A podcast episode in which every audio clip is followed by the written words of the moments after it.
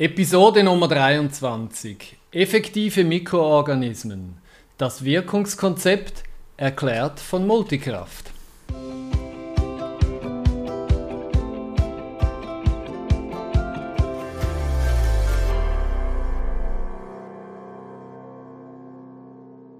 Bei Lubera werden EM seit 2020 äh, eingesetzt und offensichtlich wirkt es. Doch wie wirkt es überhaupt?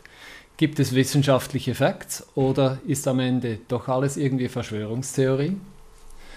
Zu diesem Thema habe ich erneut Lukas Hader bei unserem Tisch von Multikraft selber und es freut mich sehr, dich ein bisschen zu löchern, was die ganze Wirkungssicherheit und äh, ja, der Ablauf, wie, wie geht das überhaupt, dass man Wirkung erzielen kann, ähm, dass wir das diskutieren können.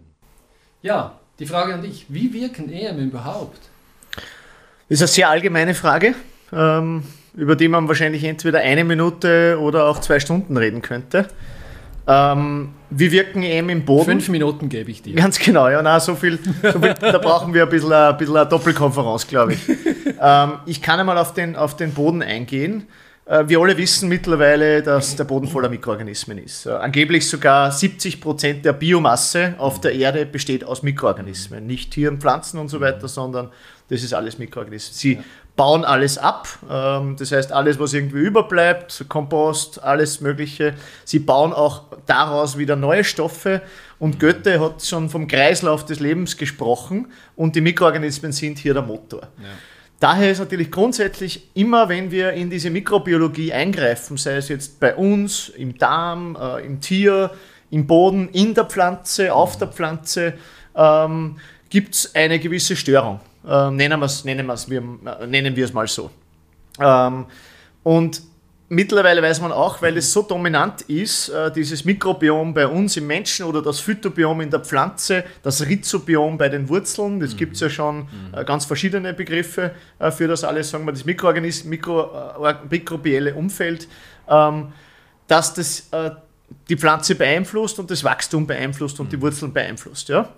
Wie wir angefangen haben vor 20 Jahren mit Mikroorganismen, Mikroorganismen zu produzieren und zu vertreiben, hat man uns noch gesagt, das ist absoluter Blödsinn. Es gibt zwar die Rhizobakterien, das heißt, es gibt diese, äh, die, die, die Kleeblütler, die, die, die, den Klee und andere, ja. Soja zum Beispiel und andere ja. Pflanzen, die natürlich eine Symbiose eingehen mit ganz bestimmten Mikroorganismen, mit einer Mikroorganismenart sozusagen. Alles andere ist Blödsinn, ja, gibt es ja. nicht. Es gibt weder Mikroorganismen auf der Pflanze noch in der Pflanze, äh, noch gibt es viele verschiedene Mikroorganismen also hier. Sie schon, aber sie nützen nichts. Ja, so ja damals war es ja genau. Also der Einfluss von Mikroorganismen auf dieses Wachstum war damals so bestritten, dass uns jeder praktisch auch bei den Unis, wo wir vorstellig wurden, um was zu erforschen, ähm, horrende Preise gesagt haben, weil keiner im Grunde daran interessiert war. Mhm. Ähm, wir waren überzeugt davon, dass das schon einen Einfluss hat, nicht weil wir die besseren Wissenschaftler oder mhm. Gott bewahre Mikrobiologen waren, sondern wahrscheinlich, weil wir es nicht waren. Mhm. Wahrscheinlich, weil wir nicht im Detail das wussten, was damals Stand ja. der Technik war, ja. sondern einfach nach Hausverstand vorgegangen sind und vor allem nach dem vorgegangen sind, was wir gesehen haben bei unseren Kunden, bei unseren eigenen Versuchen und so weiter. Alles Praxisversuche. Ja. Ähm, jetzt weiß man das, dass das den größten Einfluss wahrscheinlich sogar auf unsere Gesundheit hat, das mhm. Mikrobiom, mhm. auch den größten Einfluss auf die Pflanzen und das Pflanzenwachstum hat, neben Düngern und so weiter. Das ist klar, die Basis ja. muss immer funktionieren. Ja. Äh, aber Mikroorganismen hat neben diesen Grundvoraussetzungen wie unser Essen oder den Dünger den größten Einfluss auf die Pflanzen oder auf die mhm. Menschen oder auf die Tiergesundheit. Und daher weiß man auch, dass jede Störung dieses äh, Systems mit Pestiziden, mit antimikrobiellen äh, Produkten, mit antimikrobiellen Mitteln, mit ähm, falschen, also wo sich dieses mikrobielle Umfeld nicht gut entwickeln kann, ähm, ein Problem darstellen kann fürs Wachstum.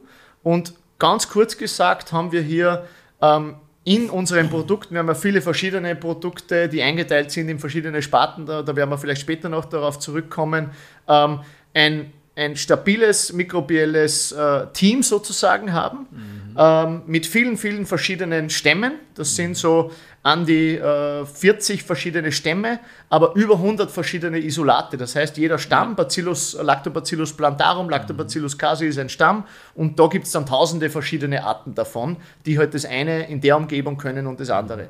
Und wir haben hier so eine breite Basis aufgebaut über die letzten Jahre und sind immer dabei, das noch zu erweitern in unserer Forschungsstation in Schottland und England, mit denen wir da äh, eng zusammenarbeiten, mhm. ähm, dass wir ähm, festgestellt haben in den Untersuchungen, in den Praxisbedingungen, dass wir die mikrobielle Aktivität im Boden fördern. Das heißt, wenn man es einsetzt oder wenn man es nicht einsetzt, haben wir eine viel höhere mikrobielle Aktivität.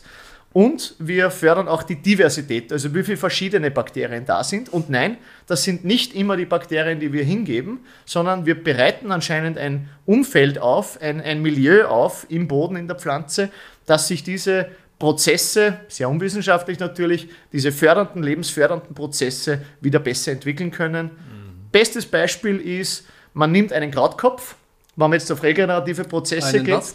Einen Krautkopf. Krautkopf? Ja? Einen Kraut. Ein Kraut. Ein Kraut. Ein Weißkraut. Genau. Okay. Ja. Man äh, lässt das Weißkraut einfach liegen und es ja. verfault. Ja. Ähm, es fängt zu stinken an, da werden lebensfeindliche Stoffe produziert, unsere Nase detektiert das sofort, das haut einen in den Kopf zurück. Ja? Das heißt, wenn ich das irgendwo vergrabe, dann wird alles im Umfeld absterben. Da werden keine mhm. Regenwürmer reingehen, das, das will niemand. Ja? ja. Das will, will, wollen ja. auch wir nicht.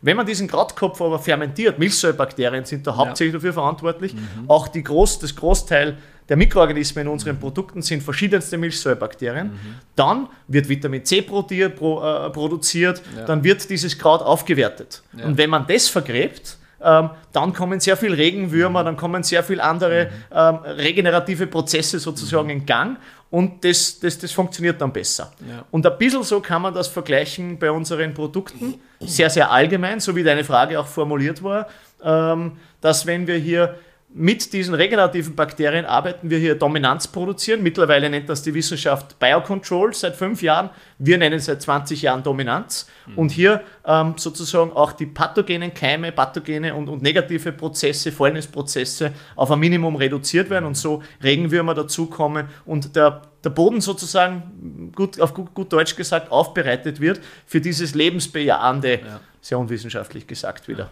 Milieu. Jetzt kann ich mir vorstellen, dass das funktioniert, weil es ja sehr viele anaerobe Bakterien und, und äh, ich sag, grundsätzlich Mikroorganismen drin hat. Äh, jetzt mit diesem Beispiel vom Krautkopf im Boden. Oder? Mhm. Ähm, es gibt aber, ihr kriegt ja häufig auch Kritik deswegen, weil, weil viel, manche sagen, ja, aber äh, diese anaeroben Bakterien und, und äh, Actinomyceten oder was für ein Hefebakterien, was da drin ist, äh, wenn die an die Luft gelangen, dann sind sie in Kürze tot. Da muss ich leider, jetzt, also Hefen und Actinomyceten sind sogar aerobe Pilze. Also die brauchen dann zur Vermehrung mhm. auch dieses aerobe Teil. Also Hefen sind, glaube ich, fakultativ. Hefen oder? sind sogar fakultativ, ja. die ja. nehmen die Stickstoffatmung und, und ähm, also die, die können umschalten von anaerob ja. auf aerob, das stimmt.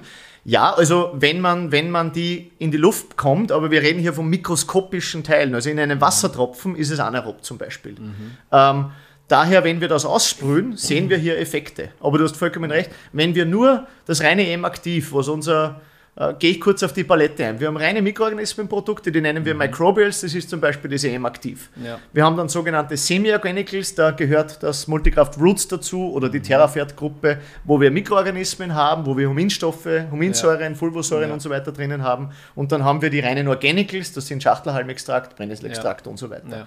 Ähm, wenn wir rein EM-Aktiv verwenden, und das war ja ganz am Anfang, war ja nur EM-Aktiv oder in der mhm. Tierernährung das Pendant, dann funktioniert das nicht so gut. Vollkommen mhm. richtig. Wir haben keine reproduzierbaren Ergebnisse. Wir haben nur beim Gießen immer gesehen, das Wurzelwachstum verändert sich, die Nährstoffe werden ja. besser aufbereitet. Im Kompost ähm, funktioniert die anaerobe Fermentation besser. Mhm. Daher haben wir ja vom EM aktiv heraus die ganzen anderen Produkte selbst entwickelt. Terrafert, Boden und Blatt, das Multikraft Roots mhm. ist die neueste Entwicklung, die ganzen Extrakte, Schachteln, Brennnessel, wo wir viel altes gärtnerisches Wissen, viel Wissen aus der, aus, der, aus, der, aus der gärtnerischen und landwirtschaftlichen Praxis mit Huminsäuren, mit Fulvosäuren mhm. einfach kombiniert haben, ausprobiert haben in dieser Kombination. Dann ganz wichtig bei uns fermentiert haben, weil durch den Fermentationsprozess haben wir einfach gesehen, dass das noch besser aufgeschlossen werden, diese ja. Produkte. Ja. Und nur in der Kombination haben wir dann die Erfolge, wo wir wirklich nachhaltig mhm. und sicher sein können, dass das funktioniert.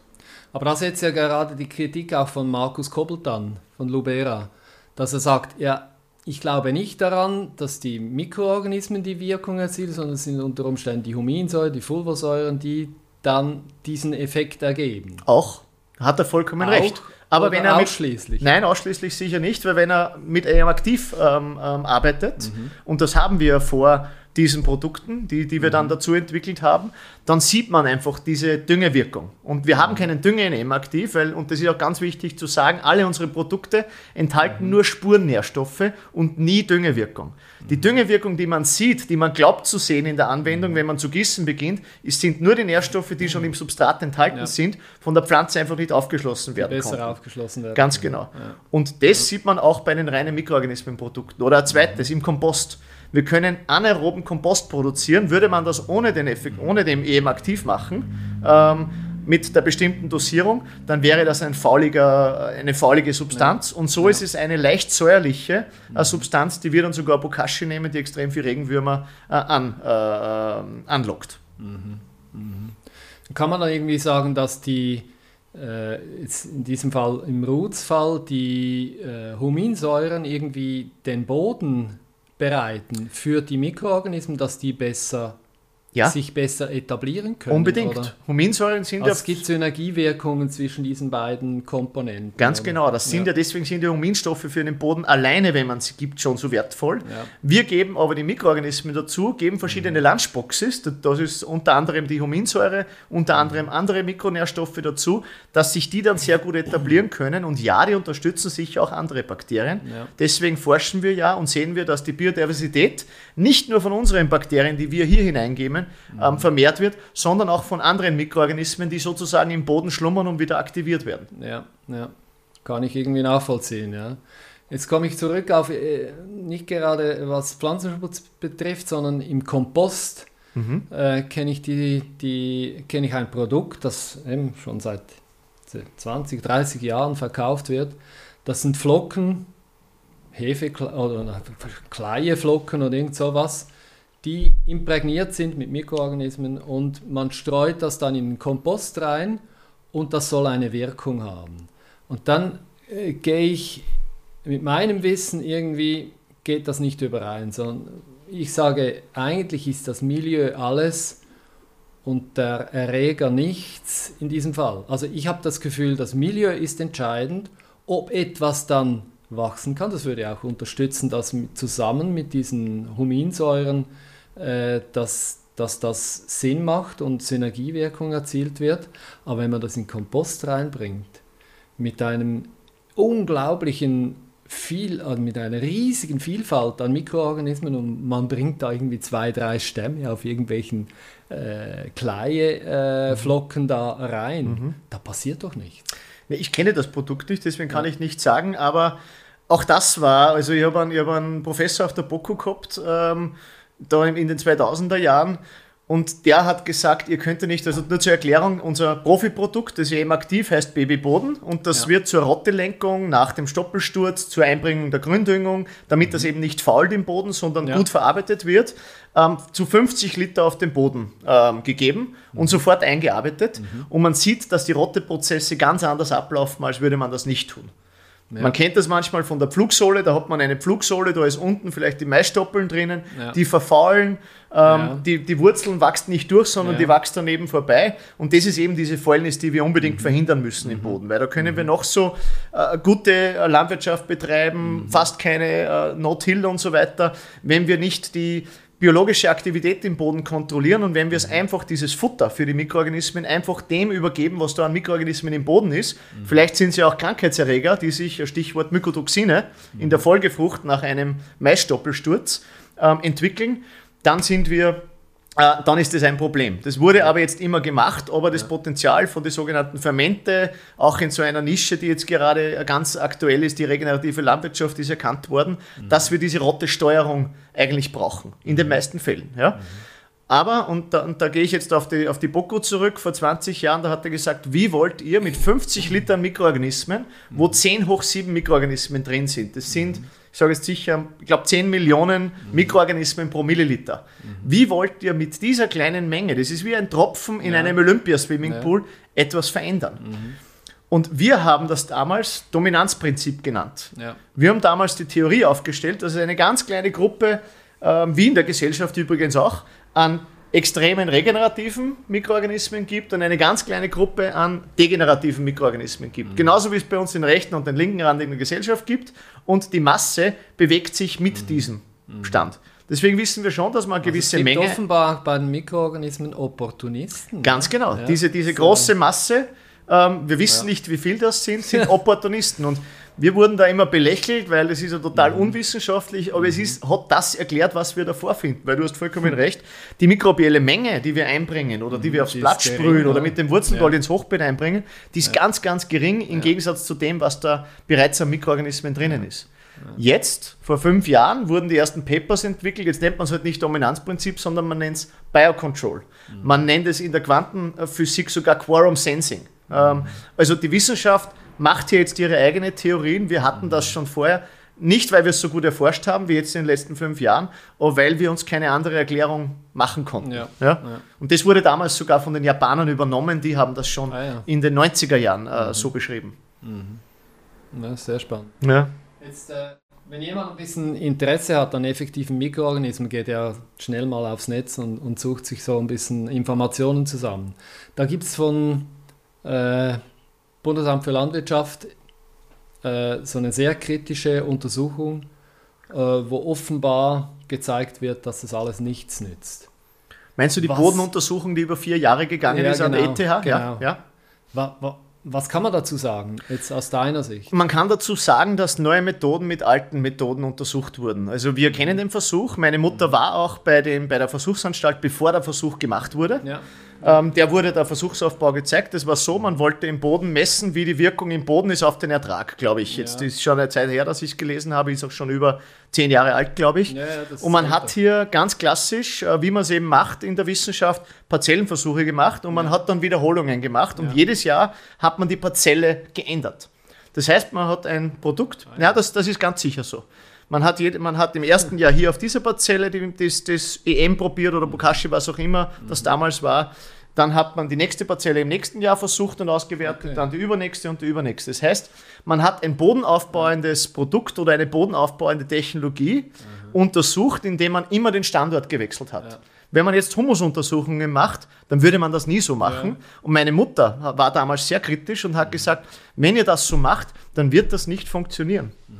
Leider wurde ihr nicht zugehört und seitdem geistert diese Studie herum. Ja. Aber wir haben ja Gott sei Dank sehr, sehr viele andere Studien, die Praxisstudien sind, die von der Universität für Bodenkultur gemacht wurden, von der Universität Piacenza in Mailand über den Weinbau, drei Jahres Doktorarbeit übrigens, die positive Wirkungen gezeigt hat. Mhm. Wir haben mit der, mit der Forschungsanstalt Gumpenstein, das ist die Forschungsanstalt für Tierhaltung in Österreich, äh, Schweineversuche gemacht, wir haben Hühnerversuche gemacht, wir haben äh, andere Versuche gemacht, äh, zum Beispiel gegen die Emissionen, wo wir bewiesen haben, dass man über andere anderes Thema jetzt, aber 80 Prozent der Geruchsemissionen reduziert haben durch das Aussprühen und Verfüttern dieser regenerativen Mikroorganismen. Warum? Weil die Fäulnisbakterien zurückgedrängt wurden, ja. weil dadurch weniger Fäulnis entstehen konnte und weniger Emissionen entstehen konnten. Ja.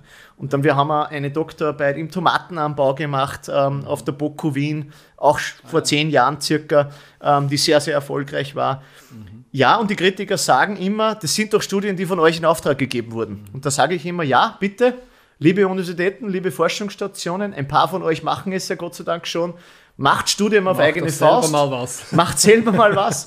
Schaut euch das an. Lasst euch aber trotzdem natürlich beraten, wie das in der Praxis funktioniert und wie das eingesetzt werden muss. Und dann äh, macht die Studien. Also wir haben Gott sei Dank hier vor allem im Zierpflanzenbau sehr, sehr aktive Landesanstalten in Deutschland. Ja. Äh, nur Dr. Korting von, von Rheinland-Pfalz ist hervorzuheben, der wirklich selbst für die Bauern natürlich, für, seinen Lang, äh, für sein äh, Bundesland, da sehr aktiv ist und Studien ja. macht, der eben ja. auch diese Nützlingsstudie gemacht hat, der diese Hemmstoffstudien gemacht hat, wo mhm. er auch Mikroorganismen eingesetzt hat auf bestimmten Wegen, die Gott sei Dank komplett unabhängig, sehr, sehr glaubwürdig sind. Auch andere, die wir in Auftrag gegeben sind, waren Universitäten und Forschungsstationen, die natürlich auch sehr glaubwürdig sind. Das heißt, jeder, der mir sagt, die wurden bezahlt, unterstellt eigentlich diesen Wissenschaftlern, dass sie hier gegen Bezahlung irgendwas machen, was nicht ja. in Ordnung ist. Ja. Das finde ich wieder nicht in Ordnung. Ja, definitiv, ja. ja. Ja, sehr spannend. Das Dumme ist einfach, dass man ja mit einer simplen Suche, äh, Google-Suche, das ist der erste Eintrag den man sieht. Mhm. Ist, das in, vor, ist das, das in der zehn, Schweiz so? Offenbar zehn Jahre. Ah, wirklich, das wäre ja. in, in, Österreich und Deutschland ist es nicht so, in der Schweiz wusste ja, ich das offenbar, nicht. Ja. ja, okay, ja. Äh, wo kann man, wenn man sich jetzt äh, interessiert, du hast sehr viele Studien erwähnt, wo kann man die einsehen? Bei ist uns auf der Homepage, unter Studien und Zertifikate, ah, okay. findet man alle Studien von uns, auf Deutsch mindestens und teilweise auch in anderen Sprachen. Sehr gut. Genau. Und ein, ein, sonst bei Interesse einfach anfragen. Es gibt natürlich Praxisstudien, Praxistests, die nicht veröffentlichungstauglich sind, weil sie nicht dem wissenschaftlichen Standard mit Wiederholungen entsprechen, die wir selber haben. Also bei Interesse einfach bei uns anrufen, mhm. bei uns anfragen und dann geben wir diese gerne weiter. Mhm. Und wenn wer Interesse hat, Studien zu machen, wir sind ja. ständig mit Forschungsstationen in Kontakt ja. und ähm, forschen auch ständig weiter und wollen auch weiter vorantreiben natürlich. Ja, sehr schön. Ähm, Jetzt gibt es in der klassischen, im Pflanzenschutz natürlich immer die Frage, ja, äh, wirkt etwas kurativ oder vorbeugend? Mhm. Ähm, wie muss man funktionieren mit diesen Mikroorganismen? Also ich gehe jetzt mal von diesem Roots ein bisschen weg mhm. auf die Blattapplikation. Mhm. Wie funktioniert man mit Blattapplikationen äh, und ist das vorbeugend oder kurativ? Ist ganz klar vorbeugend. Ja. Und das ist auch das große Umdenken, das man natürlich macht. Wir wir wissen ja im Pflanzenbau und, die, und viele, viele äh, Hobbygärten auch, dass wenn wir die Pilze mal sehen, dann ist es eigentlich schon viel zu spät. Ja. Auch übrigens auch im Pflanzenschutz. Ja. Weil der Pilz entwickelt ja. sich in der Blatt, in, im Blattinneren, wächst dann im mhm. Blattinneren weiter und wenn er mal an der Oberfläche ist, sind schon drei, vier Tage vergangen, mhm. je nach Witterung, je nach Wachstum natürlich. Du hast meine klar. kahlen Rosen vorne beim Parkplatz gesehen, oder? Nein, noch nicht, aber. Keine Blätter mehr jetzt. Okay, okay, ja. Gut sind alte Sorten, oder? Ja, sicher. Aber da muss man, eigentlich muss man mit dem auch schon etwas vorbürgend nach Witterung arbeiten. Vor allem ja. bei, bei, Sorten, die sehr, sehr anfällig sind. Das ist klar. Ja. Aber das ist sicher das, wo die Umstellung ist, vom Weg vom Pflanzenschutz, der früher sehr einfach war, hin zu den Pflanzenstärkungsmitteln, Pflanzenhilfsmitteln, auch auf dem Blatt, wo ich regelmäßig vorbeugend sprühen soll. Ja. Aber es ist keine Wissenschaft. Wie du immer am Schluss deines Podcasts sagst, es ist Trial and Error. Mhm. Ähm, wir sagen zwar bei, ähm, bei, bei, feuchter Witterung, bei hohem Pilzdruck, feucht-warmer Witterung, das weiß jeder Gärtner zu Hause, sollte man natürlich das Intervall verkürzen auf einmal ja. in fünf Tagen circa, das wirklich regelmäßig ja. zu sprühen. Alle fünf Tage. Genau. Aber wenn es trocken ist, wenn es kein Pilzwetter hat, mhm. dann kann man auch kann zwei, man. drei Wochen einmal nicht sprühen. Ja. Das ist wirklich ja. nicht äh, Pflicht. Ja. Okay. Ähm, das bedeutet eigentlich, dass die, die Wirkung ja, in, in wenigen Tagen, wenn es, wenn es stark regnet, wie wir es jetzt hatten in der letzten Zeit, äh, weg ist. Das heißt, die Bakterien werden abgewaschen, beziehungsweise die Mikroorganismen werden mehr oder weniger abgewaschen. Das ist sicher eine Herausforderung, das ist mhm. richtig. Das ist, sind auch die Grenzen äh, vom Pflanzenstärkungsmittel, das muss man ganz klar sagen. Wir haben hier mhm. keinen hundertprozentigen Ersatz vom Pflanzenschutzmittel. Mhm. Ähm, wir haben eine natürliche Variante, eine biologische Variante und die funktioniert einmal, sage ich, in 90% der Fälle, aber nicht in 100%. Wenn ich wirklich das ganze Frühjahr, so wie 2021, Regenwetter habe mhm. äh, und hier kalt, warm und Regen habe, dann funktionieren unsere Produkte sicher nicht so gut wie Pflanzenschutzmittel. Mhm. In normalen Jahren funktionieren sie gleich gut, würde ich mhm. mal sagen. Ja, ja spannend, ja. Ähm, da kommen wir am nächsten Podcast noch konkret darauf zu sprechen, was man jetzt zum Beispiel bei Rosen oder mhm. ähm, anderen Kulturen machen könnte. Ähm, Wirkungssicherheit, ja, das ist so ein großes Thema, oder? Das im Pflanzenschutz natürlich äh, ein bisschen wissenschaftlicher angegangen werden kann, weil, weil die Versuchsanordnung dann relativ eindeutig ist und man äh, mit, mit der entsprechenden Kontrolle dazu eigentlich sehr klar sagen kann, die, die Wirkung war jetzt hier 90, 95 Prozent und so weiter. Ähm, ich habe das schon bei diesen Pflanzenstärkungsmitteln, die, die auch ein Thema waren. Äh, ja, wie kann man Pflanzenstärkungsmittel in der Schweiz zur Anmeldung bringen? Also ist es ein Dünger, ist es ein Pflanzenschutzmittel? Wenn es ein Pflanzenschutzmittel ist, sind die Anforderungen natürlich so hoch, dass man so ein Produkt gar nicht zur Zulassung bringen kann. Das Problem ist, das haben wir im vorigen Podcast kurz erwähnt, dass ein Pflanzenschutzmittel ähm, gar nicht zur Anmeldung gebracht werden kann, wenn man nicht diesen einen Wirkstoff hat. Das ist sowohl Kommt bei den noch dazu. konventionellen Pflanzenschutzmitteln als auch beim Biopflanzenschutzmittel. Nein, das ist eigentlich der, der einzige Faktor, warum wir nicht das als Pflanzenschutzmittel anmelden könnten. Wenn wir die Versuche normal mit unseren Produkten machen könnten, äh, auch die, dieses teure Anmeldungsverfahren machen könnten, dann würden wir das in bestimmten Fällen machen und vielleicht als biologisches Pflanzenschutzmittel dann registrieren. Weil es aber fehlt, dass wir den Behörden sagen können, dieser Wirkstoff wird jetzt getestet und nur dieser Wirkstoff, ohne dem anderen Netzmittel und so weiter, was drinnen ist, in Laborbedingungen und so weiter, können wir das nicht machen. Ja. Und diesen einen Wirkstoff gibt es eben nicht, weil es sind multimikrobielle Produkte, wo einmal das und einmal das besser funktioniert und auch Multiorganicals, das heißt, wo einmal Huminsäuren, Fulvosäuren besser funktionieren und deswegen kann man es nicht hundertprozentig auf eines zuordnen. Wenn wir es aus der Medizin nehmen, ist es eine ganzheitliche Variante und kein spezifisches äh, Antibiotikum auf ein bestimmtes, genau. äh, ein bestimmtes Problem sozusagen. Und daher ist das nicht so einfach. Aber wir sind überzeugt und fordern auch, ähm, dass das ein bisschen anders angesehen wird, dass Pflanzungsstärkungsmittel auch gewisse Wirkungstests unterlaufen sollten. Aber da brauchen wir natürlich auch wissenschaftliche Methoden. Vorher, wie erwähnt, diese Methoden bei humusaufbauenden Präparaten. Übrigens, Humus kann nur aufgebaut werden, wenn organische Substanz da ist. Mikroorganismen alleine schaffen das natürlich nicht. Also gibt es wieder mehrere Faktoren dazu. Das ist nicht eines die Lösung.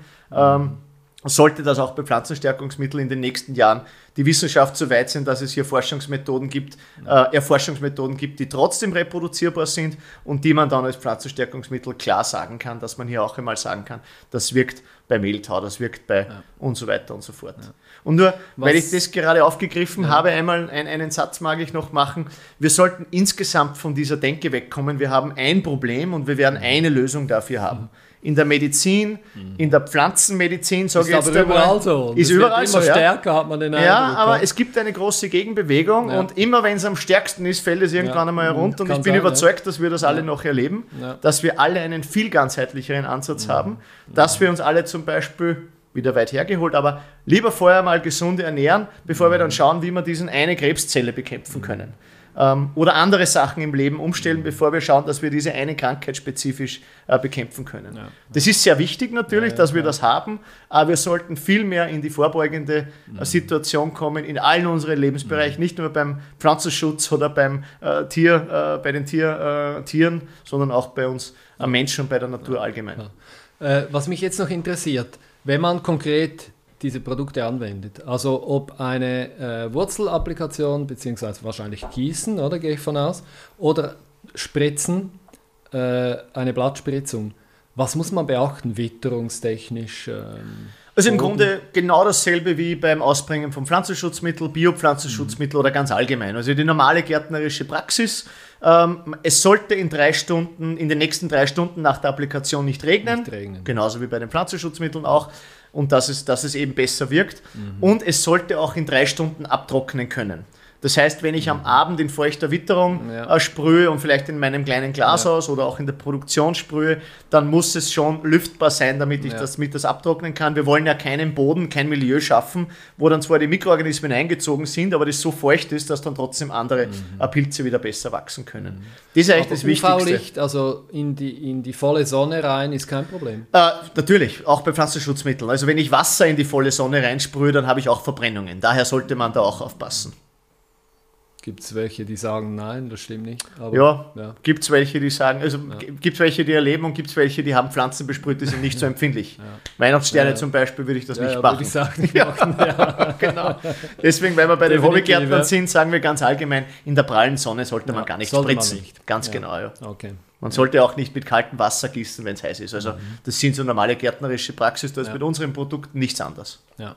Was du bereits, glaube ich, im letzten Podcast ange- angetönt hast, Nützlinge, Zusammenhang mit, mit diesen Applikationen, absolut kein Problem. Absolut kein Problem, ganz im Gegenteil. Wir Ja. wissen es ja von unseren eigenen Biogärten, die wir zu Hause alle haben, oder ähm, auch von den Produktionen, die gar keine Pestizide mehr einsetzen, weil sie mit dem Multikraftsystem arbeiten, dass die sogar entdecken, dass sie Nützlingszuflug haben. Also nicht nur die Nützlinge, Sogar. die man, genau, ja. Ja. nicht Ja. nur die Nützlinge, die man ausbricht, halten länger, das heißt, das ist wieder eine Kostenersparnis, weil im Glashaus werden ja überall Gott sei Dank schon lange Nützlinge verwendet, also als integra integrative Pflanzenschutzmaßnahme, sondern sie sie halten sich besser und sie bekommen auch Zuflug von außen. Ja. Okay. Das ist natürlich schön für alle in der Gärtnerei. Perfekt, das war ein gutes Schlusswort. Das war's für heute aus dem Lubera Gartenstudio. Denken Sie daran, Gärtnern ist keine Wissenschaft, sondern Versuch und Irrtum. Gärtnern Sie weiter und bleiben Sie uns treu. Danke. Lubera Podcasts finden Sie überall, wo es Podcasts gibt, aber vor allem auf lubera.com/gartenstudio. Wenn es Ihnen gefallen hat, dann raten Sie unser Video und empfehlen Sie uns doch Ihren Pflanzen und anderen Gärtnern weiter.